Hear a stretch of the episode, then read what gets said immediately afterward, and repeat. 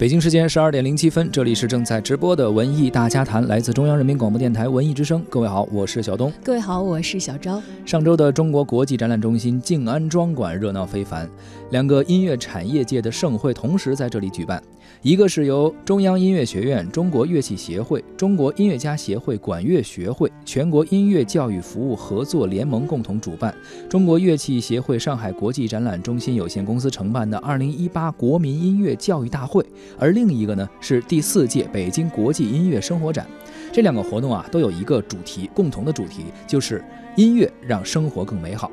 文艺之声的记者王雪呢，也去到了活动的现场，感受了两场生动有趣的活动。在今天的节目中呢，我们就一起来了解、分享一下活动现场的情况。那么在直播的过程当中呢，也欢迎大家随时发来您的语言或者是这个文字留言到文艺之声的微信公众号，还有机会获得我们赠出的电影票。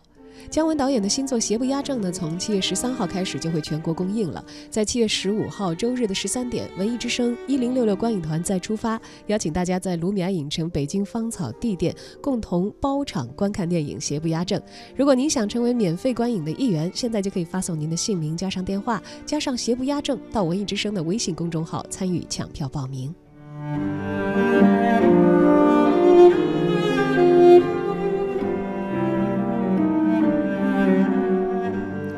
每年呀，各个的展览中心啊，包括一些会议中心啊，都会有各种的论坛呀，或者一些展会。但是有一些活动吧，可能对于我们非业内人士来看啊，感觉有一些陌生，因为太专业了，门槛比较高。但是呢，这次的音乐展会啊，其实也不是第一次了，就是在国展会有经常呃进行这种呃乐器展呀相关的这些展览啊。音乐嘛，大家好像都哎能够了解一点，门槛不是那么高。虽然人家也很专业啊，对于业内人士来看也很专业，但是我们呢也能去跟着体会一下，去欣赏一下。特别是这一次，它的主题叫“音乐让生活更美好”。你不懂音乐还不懂生活 是吧？就是可以看一看音乐的生活是怎么样的。而这一次在北京举办的北京乐器生生活展啊，可以说是呃源自于每年上海举办的国际呃国际的乐器展。呃呃，这一次呢，呃中央音乐学院的院长于峰他也做了一个开幕的演讲。中央音乐学院。与各个主办方一起，我们共同来举办这样的大会，是认为是积极我们想推动整个的国民音乐教育，无论从各个方面，无论从我们国民音乐素质的提高，我们社会音乐的发展以及专业音乐的进一步发展，都是连在一起的。学院服务社会。是作为专业学院双一流的这样一个大学的一个职责和使命，我们的音乐必须得有听众，我们的音乐必须有对象。所以说，专业学院也有自己的继续教育学院、音乐教育学院、远程教育学院，和包括我们提琴制作中心、电子音乐中心，也包括我们的音乐治疗中心、嗓音治疗中心等等一系列。产学研一体化的这样的办学机构，产学研一体化，它的根本的目的就是服务于社会，服务于大众，它能够跟产业结合在一起，能够跟市场走在一起，能够紧密的符合广大群众所需要的。所以我们非常高兴，也。看到大家积极踊跃的来参加这次大会，所以我们可以说，音乐是人的刚需，让乐器成为千家万户的必需品，这将是未来我们所能见到的。谢谢大家。那么，除了中央音乐学院的院长于峰之外呢，主办方的负责人王磊也介绍了北京乐器生活展的基本情况。这次北京乐生活展呢，我们是有三万平方米的规模，汇聚了三百多家品牌知名的品牌，然后我们整个展览会的这个场景式的呈现方式去展现。那么我们期间有 N 场的大师班音乐会，以及有一场千人的国民乐教育大会，近百场的工作坊，还有就是我们也聚焦了公益，特别是我们这次还引进了三大三大赛事。那我觉得这是我们整个北京乐生活展。一个特色的亮点。嗯，因为这个展呢最早是在上海，一直都在上海做的，但是今年应该是第一次到北京来做这么大规模的。然后呢，能不能给我们讲讲京沪的这个区别呀？嗯，好的。我们的上海国际乐器展呢，它已经在全球业界成为一个最大的一个展会了。规模有将近十七万平方米的规模。那么在这个基础上，为什么来到北京呢？是因为北京的音乐文化的这个氛围，以及音乐教育的这个氛围。所以呢，我们跟上海的展位的定位也是错开的。上海这边是以一个商贸的平台为主，经销商、代理商的一个采购平台，国内外的。那么在北京呢，我们就聚焦音乐教育，聚焦文化演绎这个平台，特别是教育这个市场的发展。所以我们在整个定位上，所有的受众也是围绕这两个出发点而去做的。我们这个展会呢，它有定位，也有面向于普通老百姓，也有针对这个行业里边我们所谓的教育工作者和我们的演艺团体，它的专业人群都会有。但是呢，我们的确从我们的活动内容上设置了很多老百姓也可以亲临大师的这样一种机会的。活动，那么在我们每个馆，我们有四个板块，嗯，分不同的器乐的种类，我们都有体验区和讲座沙龙区。那这些讲座沙龙区呢，我们请了很多的名师大咖来到现场，跟大家一起来分享音乐。分享音乐给我们生活带来的一些美，所以在这个当中呢，大家老百姓就可以亲临大师，有机会接触到非常有名的钢琴家啊、小提琴演奏家啊、国乐大师啊等等。我们也是觉得，就是要区分于上海展琳琅满目的展品，在这里营造一个音乐跟生活跨界的这样一个场景时，那它可能不是琳琅满目的展品，但在展品很有特色，还有音乐文化的这个氛围特点，然后从它的这个整个的装饰。摆放，跟观众的互动上面、体验感上面，我们都想以这样一种方式去呈现。比如说，我们会搭一个会客厅，比如说它是一个书房，那有中式的，那我们就放中式的器乐，包括所有跟中式的器乐融进的中国传统文化，茶香啊等等。比如说，我们是西韵的，我们会在一个比如说比较西式的这样一个空间里边，有有就是。西式的这样一个家具，包括西式的一些呃家具的一些装置，把这些我们的 HiFi 的音响啊，我们的小提琴啊这些给融进去，做一个非常好的这样一个完美的跨界整合。在我们的生活中啊，在人类的世界上，即使你闭上眼睛，但是声音呢也还会传到你的耳朵中。所以，其实我们的生活中充满了声音，而。其中的乐音是能够让我们快乐的，而乐音组成的就是音乐，所以音乐和我们的生活是息息相关的。而这一次展会中啊啊，如果你去逛一逛的话，会有很多的收获。比如说啊，这次展会上有很多乐器，而西洋乐器、中国传统乐器和电声乐器呢，又分成了三个板块啊。首先啊，咱们先来感受一下我国的传统乐器，但是这次您听到的不是。平时常听到的是一个比较少见的乐器，来自苏州的虎丘乐器的展位上有一个形似竖琴的箜篌，非常吸引眼球。这种乐器啊，在唐朝的时候非常盛行，后来呢，则只有史书中有一些记载。呃，现在呢，您见到的比较少，也有演奏，但是确实比较少了。我们来在展位上啊，听一听这个箜篌是怎么来的。根据这个历史资料，然后我们这个师傅，然后还有我们的技术人员进行一个。加工、修复、完善，慢慢慢、慢慢、慢慢就给它修复好了。修复好了，我专门请各个地方这些呃专家教授去给他试试这个琴的声音，然后再来跟我们的技术人员进行一个沟通，哪些方面需要改良的。因为我们是完全没有一个真实的产品摆在你面前去跟着模仿去样板给你去做，就是靠我们这些书上面写的这些资料。这些，然后他表达的一些声音，然后我们这个技术人员去留，跟这个专家进行一个沟通，进行一个合作，给他修复好的。嗯。那现在学这个乐器的人多吗？呃，相对来说，这两年的话，箜篌要多一点，因为我们国家也提倡我们这个民族复兴文化这个传承，所以呃，国家支持我们这个呃厂嘛，也在不断的进行一个扩扩展。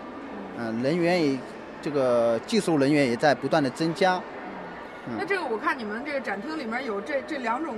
形制吧，算是。对。好像还都挺不一样的。嗯，不一样。嗯。这个我们如果给它区分呢，区分来讲的话，一个叫古箜篌，一个叫现代箜篌。嗯。但是现代箜篌它有分为几个，像二十七弦的，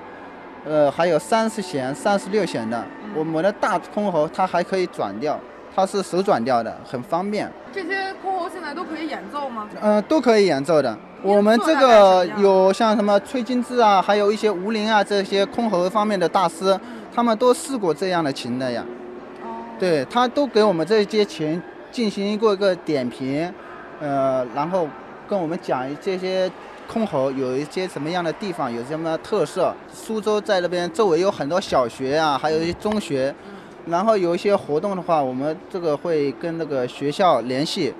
免费提供这个给学校，让他们在我们这个博物馆里面去参演这个活动，让更多的学生、更多的年轻人、小孩去呃了解我们这个民族文化。当然，除了我国的传统乐器之外呢，离开箜篌的体验区，还会看到很多其他的传统文化内容的组成。比如说，在不远处的展厅的白墙上，我们就看到有一位朋友正在这个呃用毛笔啊，在墙上书写着古琴的曲谱。嗯这些像天书一样的文字当中呢，也保存了我们的历史文化。看的都认识，都又都不认识。那当年《红楼梦》里就是宝玉看见黛玉读琴谱，就说这个哟林妹妹还看起天书来了，啊林妹妹就取笑他说哟你个读书人怎么能不认识琴谱呢？啊这个东西其实从唐代开始就有的，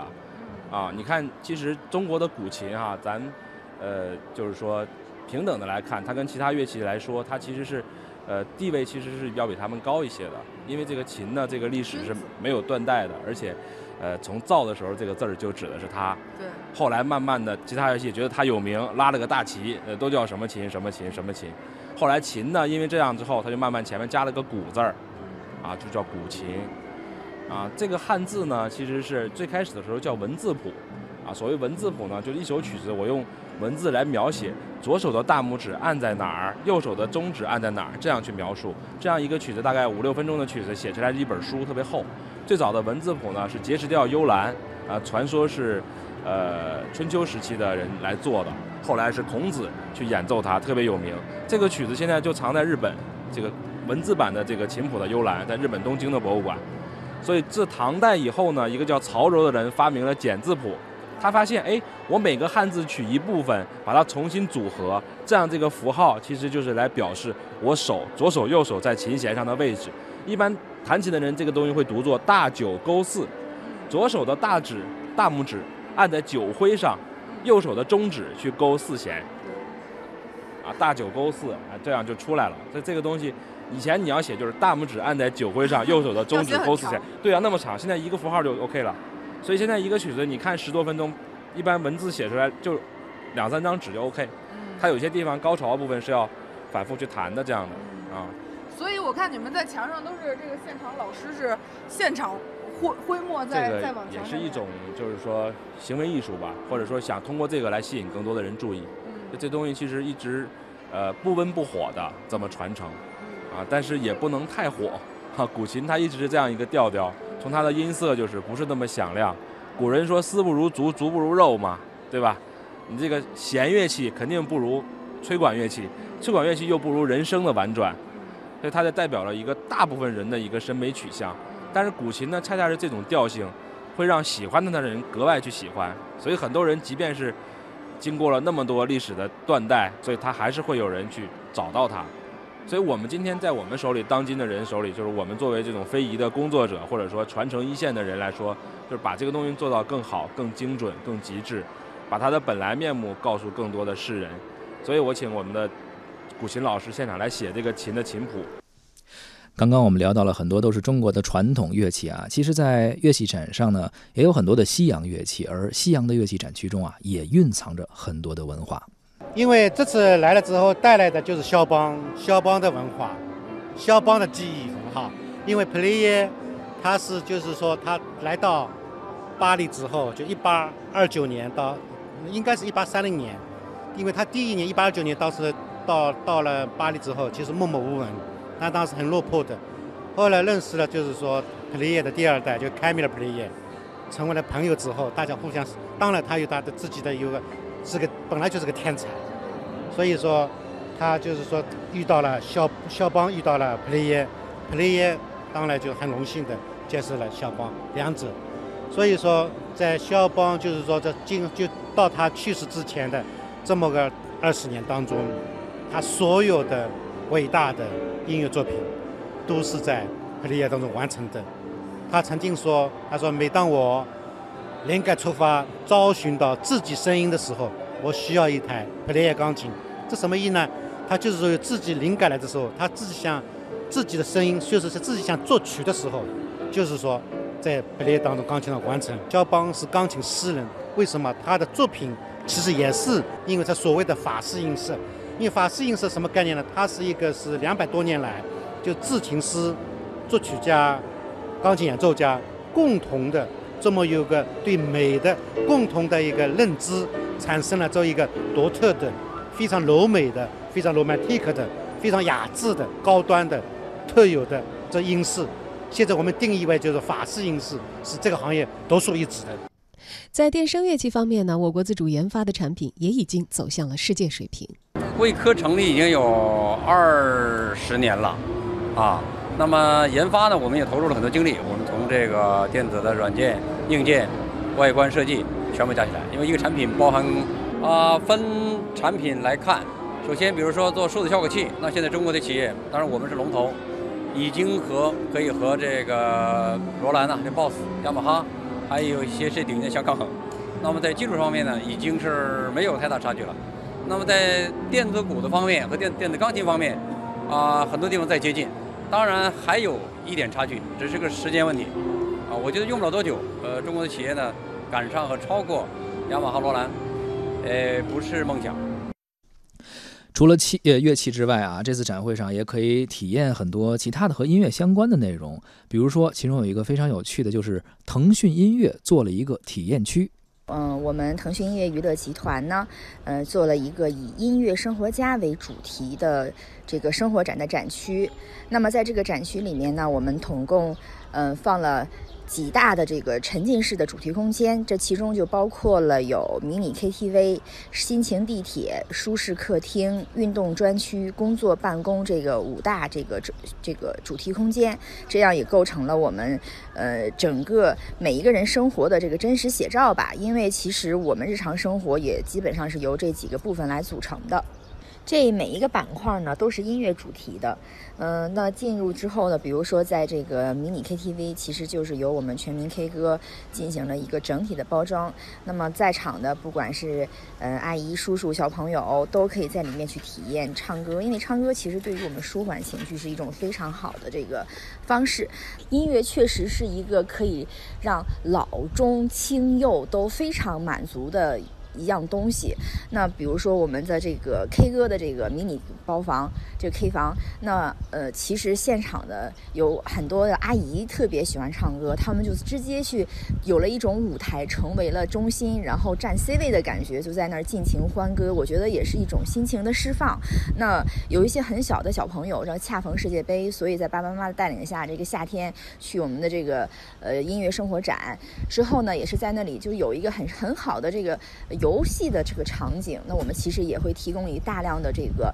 世界杯的歌单，大家可以边听歌边去踢球，特别受到小朋友的喜欢。而这个呃加班的这个略享 space 呢，就不少的年轻人非常有同感啊，大家就纷纷都拿着线下的这个呃这些我们做的这些手牌，比如说加班食堂、甜岛忧伤，非常有感触。那一个年轻人就是说，这不就是我日常的生活吗？然后大家就纷纷就前去合影。所以我我们自己是觉得说，我们这个音乐生活展。确实是让大家有一个，嗯，能在夏天或者说这个日常的生活中去感受音乐和感受自我，也是很让人这个呃期待的一件事情。而这次的展会呢，也迎来了很多的观众，他们当中有一些人是从事音乐专业的，也有普通的音乐爱好者。有一位毕业于中央音乐学院，并且仍然从事着音乐工作的观众尤洪斌，他表达了业内观众的观展感受。嗯，应该说是来学习、来取经吧，因为。嗯，其实每一个人都讲的内容不是很深，因为一个发言人大概也就是发言最多一个半小时，那么他要把他几十年的经验给我们说一下，而且每个人都代表了一种前沿，所以呢，我们并不是真的能够学到特别多的东西，但是我们通过这个会议呢，可以看到前沿的人在做什么，我们更多的是。对于未来的一种预知、一种感知，然后一种预测，然后调整我们当下的一个工作。这是专业观众的一些哎参展之后的感受啊，但是有很多普通观众去了之后也有他们的看法。我主要看这传统的啊，传就是咱们中国的这些中国传统的啊，啊二胡、二胡什么古筝什么的啊。那有找到自己特别喜欢的那个乐器吗？二胡，我刚才听二胡演奏，你知道。因为我是来之前想看一下那个大提琴那块儿的。哦，你是学大提琴吗？嗯。